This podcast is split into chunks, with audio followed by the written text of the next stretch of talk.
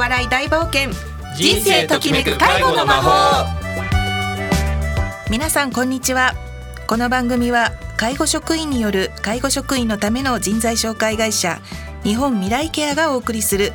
介護を楽しむための笑顔と笑いをお届けする情報番組です。日本未来ケアは介護職員の方のキャリア相談転職派遣などのお仕事紹介を主に行っており昨年吉祥寺にオープンしました。この番組では介護職として働いている方や介護に関わっている方の本音トーク介護にまつわる嬉しい話苦労や相談話など皆で知恵を出し合う時間にしていきたいと思っています。お相手は日本未来ケアの新田玲子とアシスタントの小山千春です、今回もよろしくお願いします。よろしくお願いいたします。さあ12月ということで、はい。もう年末最後の放送になってまいりました、早いですね。師走ですね。そうなんです、はい。い、ろいろお仕事もお忙しい時期かと思いますけれども、頑張ります、はい。今日もたっぷり放送していきたいと思いますのでよろしくお願いします。よろしくお願いいたします。そして本日は祝1周年。介護とお笑い大忘年会とテーマにしましてお送りしていきたいと思います。それでは介護とお笑い大冒険。人生ときめく介護の魔法スタートです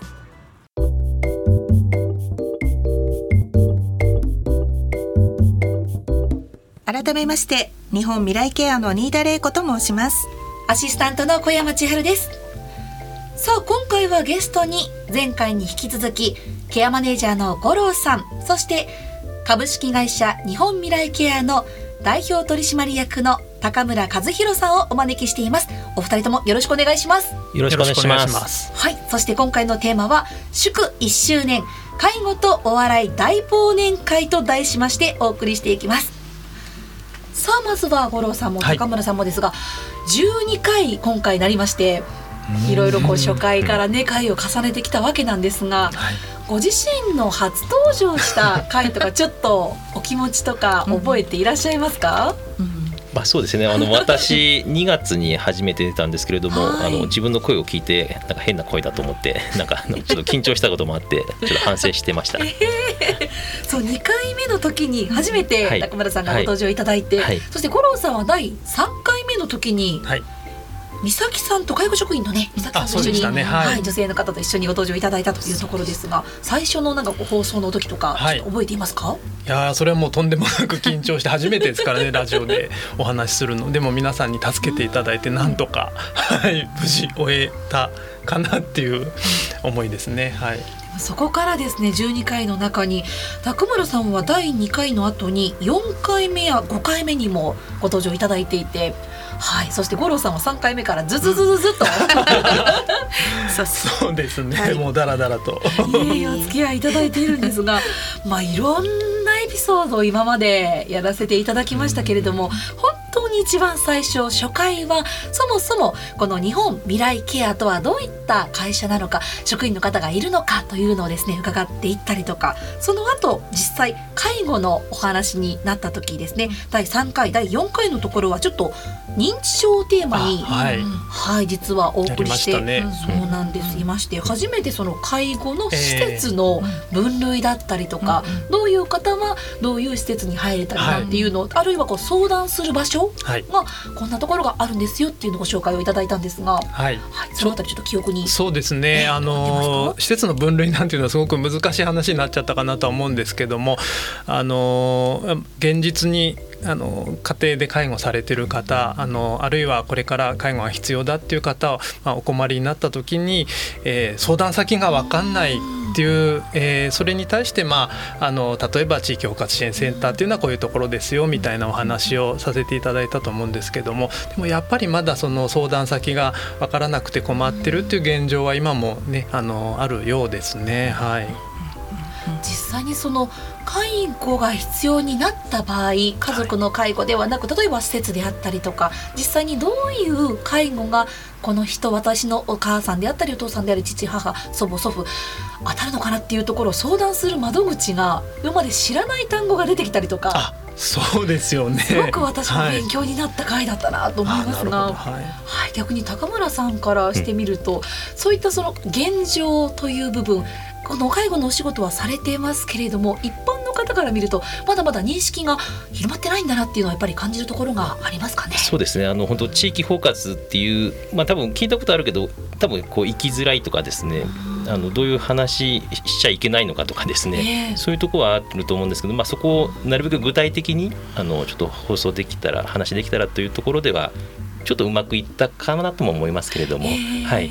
そしてこの第5回6回になってくると、まあ、働き方ということで新田さん、はい。またこの時も高村さんに少しお付き合いいただきながら、そうでしたね。はい、得するね、はい。働き方ということで、どういったその施設があったりとか、うん。ちょっとその介護のうん。もうちょっと中のお話もはい。伺っていった回でしたね。そうでしたね。やっぱりあの職員さんが、ええ。まあ、初めてね職場に入った時に、まあ、どういうふうに振る舞ったらいいかとかね、はい。まあ、上司先輩の方たちその関わり方とか、まあ、その辺のところとっても悩む一番大きいところなんですけどその辺のところがこううまく、ね、お伝えできたらいいかなっていうところで、まあ、こんなテーマもねすごいお話ししましたよね。はい、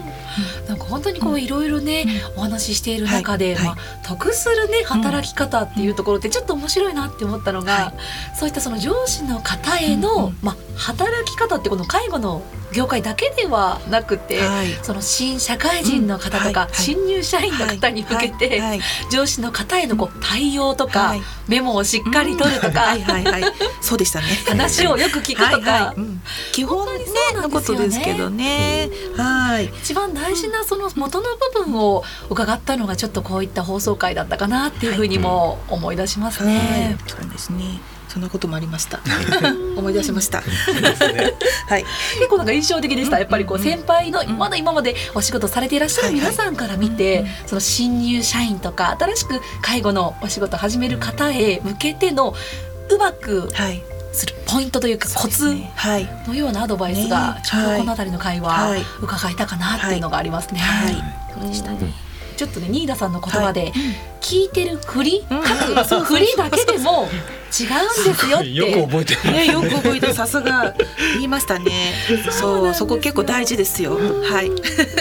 本当に。実際それでもしっかり取れてなくても、でもやるんですよっていう熱意を見せるそうそうっていうのが大事っていうのが大事はいうん。思い。大事です。そしてその後は後悔しない施設選びということで、初めてあの光さんに心理カウンセラーもされていらっしたね。光さんにご登場ねこの回いただきまして、はい。後悔しない施設選びということで、い、ろんなこの施設のお話今まで五郎さんにもはい。伺ってまいりましたけれども、じゃあ実際に施設を選ぶ時、はい。どういうポイントでどういう特徴がはい。施設にあるのかっていうのをより深く知っていったのがこの辺りかなと思います、ね。はい、割とこう施設ではあの表に出したい部分とそうじゃないところっていうのがあのありますんでね、うん。あのまあ、そのなるべく、えーなんていうのか例えば利用者さんの身だしなみとか、ええあのそういったところを気をつけてみるといいですよみたいな話をしたのかな。そうですね。ありましたね。施設を選ぶ際の、ええ本当にその介護職員の方ならではのポイント、私驚いたのが、掲示物の、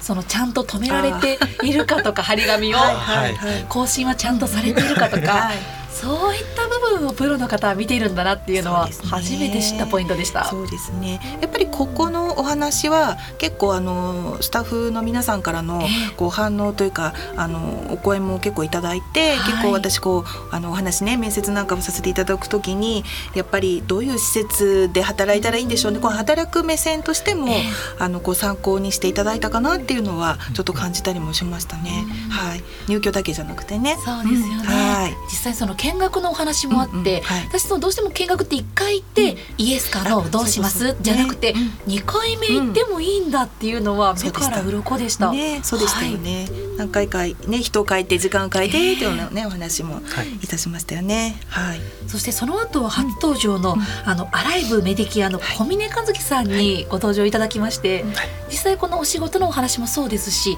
じゃあ今働いているスタッフさんってどういうきっかけでこの業界に入って、はい。今までどういう経験をされてきたんだろうっていう、働かれてる方の側にスポットを当てたのが最近のそうですね。放送会かなっていう感じですよね。五郎さんにもねちょっとこうん。うそうですね。振り返ってお話をいただきまはい、したけど、思い出しながら、はい。あの結構介護一本でずっとやってきましたっていう人ばかりじゃなくって、うん。いろんな経験をされてる方がこの業界にもいて、あのすごくあの、まあ、元主婦の方がすごくあの気が付く気が付いてくれてあの教えてもらったりとか、まあ、あとはやっぱりその利用者さんから刺激を受けたり元気をもらったりするっていうのがあのやりがいにつながってるかなっていう、うんうん、えー、そういうお話をしました、ね、そうでしたね。はい、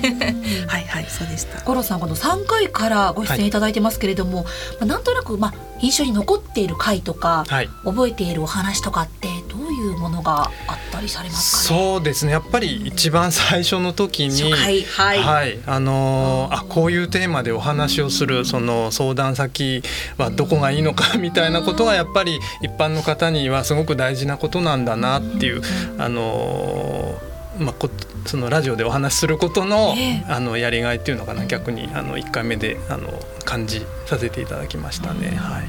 逆に今まで進行をしていただいている新田さんは、もう全部もちろんご出演いただいてますけれども、うんはい、どこに印象に残ったお話とか、残った回っていうのはありますか？そうですね。やっぱりあの、まあ、まだ何名かですけれども、うん、実際に働いてるねスタッフさんの声というのを、まあ、こちらでお話ししてもらって何名かの方に来ていただきましたが、まあ、ここでお話ができたそのスタッフさんのこう喜びっていうかねこう楽しかったよという声なんかもあの後からこう話ししててあの、まあ、やっててよかったなって、まあ、まだまだこれからいろんな方にこうご出演いただいてこの現場の生の声っていうのをあのお話できたらなっていうふうに新たに、ね、こう思ったりもしましたね。こう振り返るというか、うん、やっぱりスタッフさんに出ていただいたのが一番あの私としては良かったかなと思ってます。本当にいろんな方のお話を伺えたなっていうのは、私も思いました、はい、さあそしてですね今度後半戦はですね改めて高村さんにもご参加いただいて総括というかねちょっとまとめも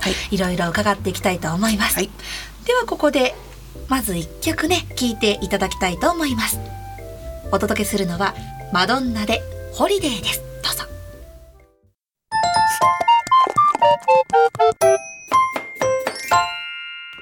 介護とお笑い大冒険。人生ときめく介護の魔法。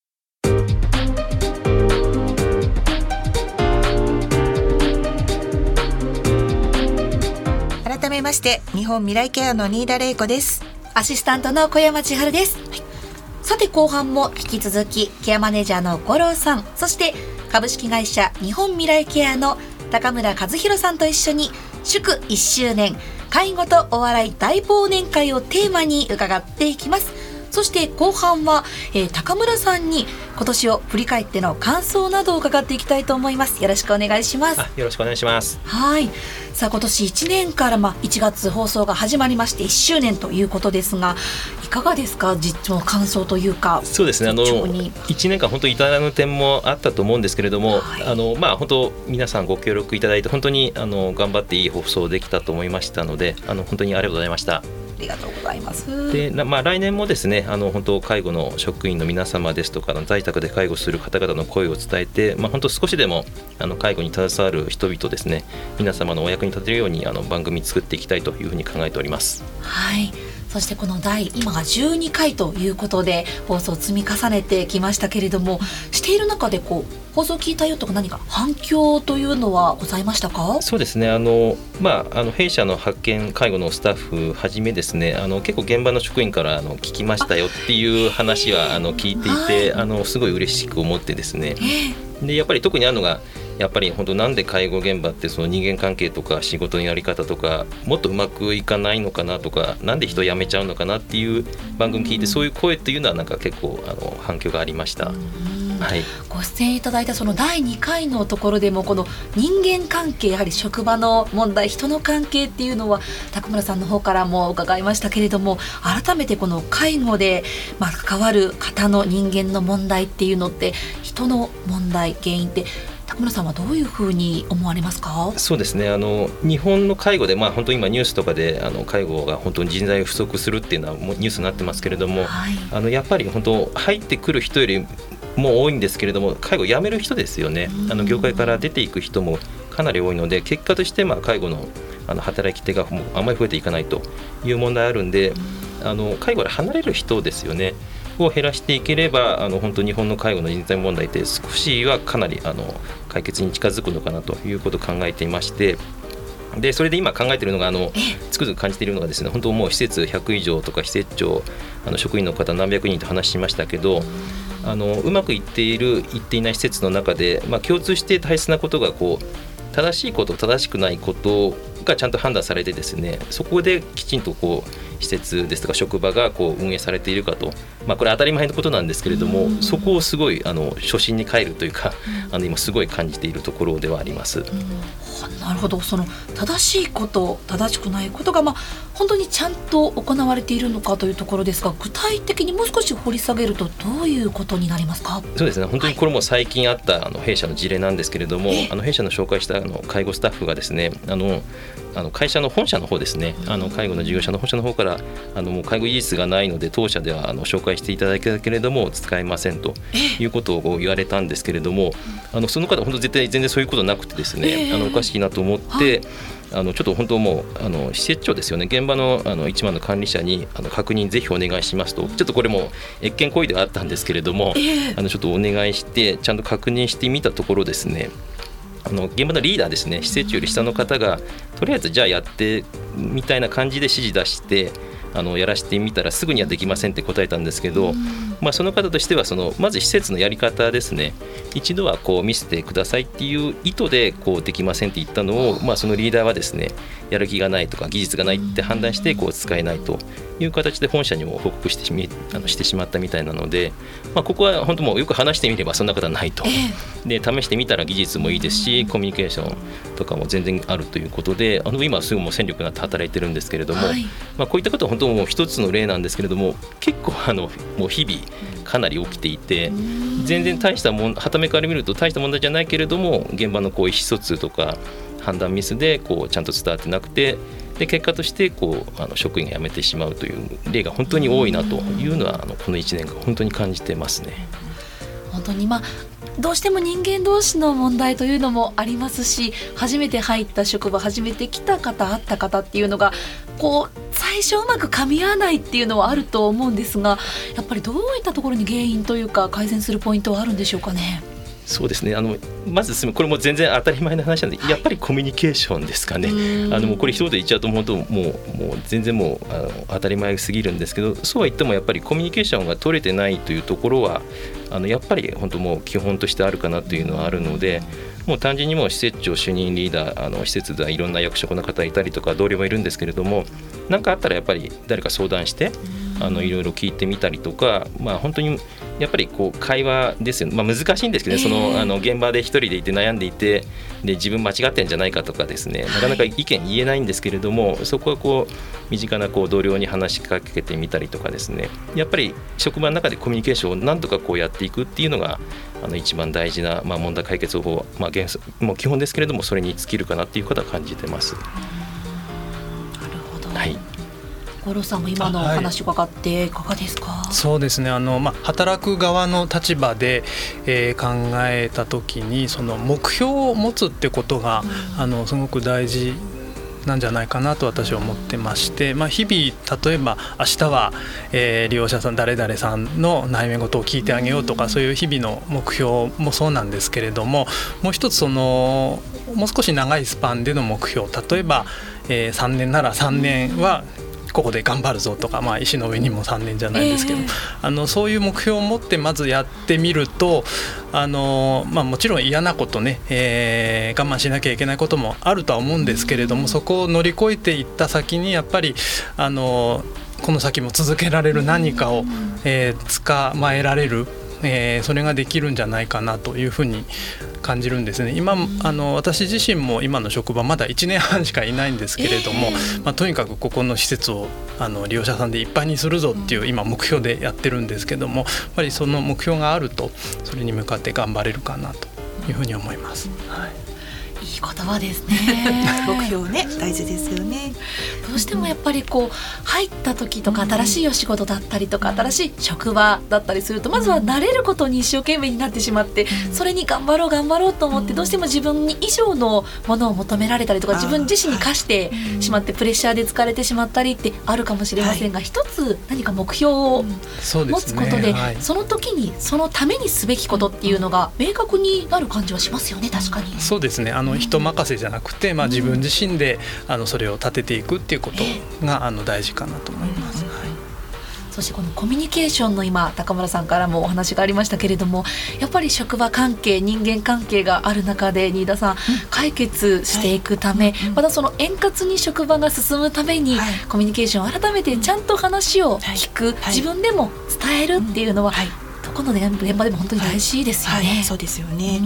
あのもう本当にあのちょっと会社のお話になるかもしれないんですが、まあ私とあとねあの前回にも出ていましたけれども弊社の西という担当のものも含めてなんですが、はい、私たちはやっぱり職員さんの話をまあよく聞いて、まあできること微力ではあるかもしれないんですけれども、まあ解決できるようにあの動くということが会社のまあモットーでもありますし、理念でもありますので、まあ日々起きている問題あの伝えてもらってですねあの、まあ、話をしてもらって、まあ、それに対して私たちができることをやっていくもうそこも一つのコミュニケーションなので、まあ、抱え込まずにあの発信してほしいというのがあの、まあ、この1年私もやってきて一番思うところではありましたね。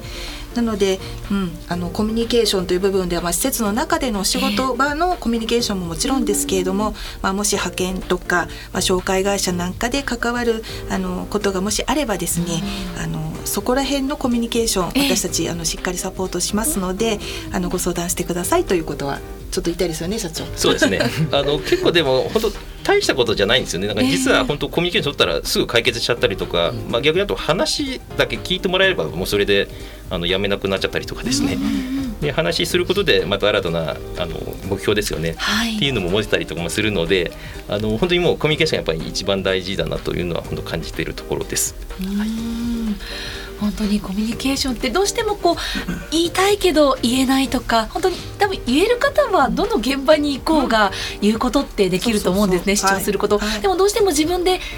閉じ込んでしまったりとか抱えてしまったりする方ってなんかこうきっかけがあったりとかその場があるだけでも多分共感してもらえたりとか聞いてもらうだけでも違うっ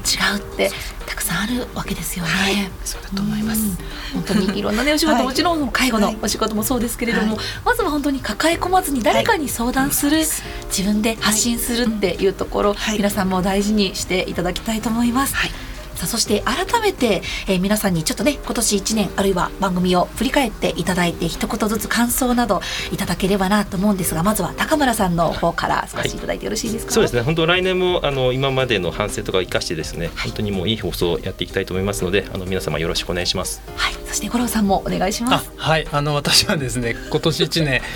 笑いが足りなかったなと思ってるので それをぜひはい取り入れていきたいと思ってます。はい、はい、新田さんはいかがでしょうか？ね、もうなんだかよくわからないままね始めてしまったラジオだったんですけれどもとっても楽しく1年間あの終わることができましたのでまた来年も新たなテーマを見つけてあのできればなと思っております。はい、ぜひお聞きの皆様も本当にあの簡単なお便りであったりとか悩んでいること本当に一人で抱え込まずにぜひ番組へ教えていただければと思います。さあ今回はケアマネージャーの五郎さんそして日本未来ケアの高村さんと一緒に振り返ってまいりました。皆様ありがとうございます。ありがとうございました。さあそろそろお別れの時間が近づいてきました。はいえー、今年ですね今年度のご放送に、えご出演をいただきましたスタッフの皆さん本当にありがとうございました。1年を通してお話をお聞きしまして介護のお仕事はもっと楽しむこともできるんじゃないかなと感じました。なので皆さんの知恵やそれからご経験なんかもこれからもお寄せいただきまして来年はさらにパワーアップした放送をお送りしたいと思っております、はい、えー、今夜7時から再放送もぜひお聞きくださいまたこの番組はインターネットポッドキャストからも配信をしています。FM 西東京での検索もお願いいたします。次回は来年の1月第1金曜日。またこの時間にお会いしたいと思います。本日のお相手は日本未来ケアの新田玲子と高村とケアマネージャーの五郎とアシスタントの小山千春でしたそれでは最後に一曲おかけしたいと思いますがこの曲高村さん選んでいただいたということで。はいそうですね、はい、あのこれからもあのラジオ会社として地道にあの本当介護に携わる人々を応援したくてこの曲を選びました。ありがとうございます。ナンバーはボニー・タイラーでヒーローです。それではお聞きの皆様少し早いですがせーの。また来年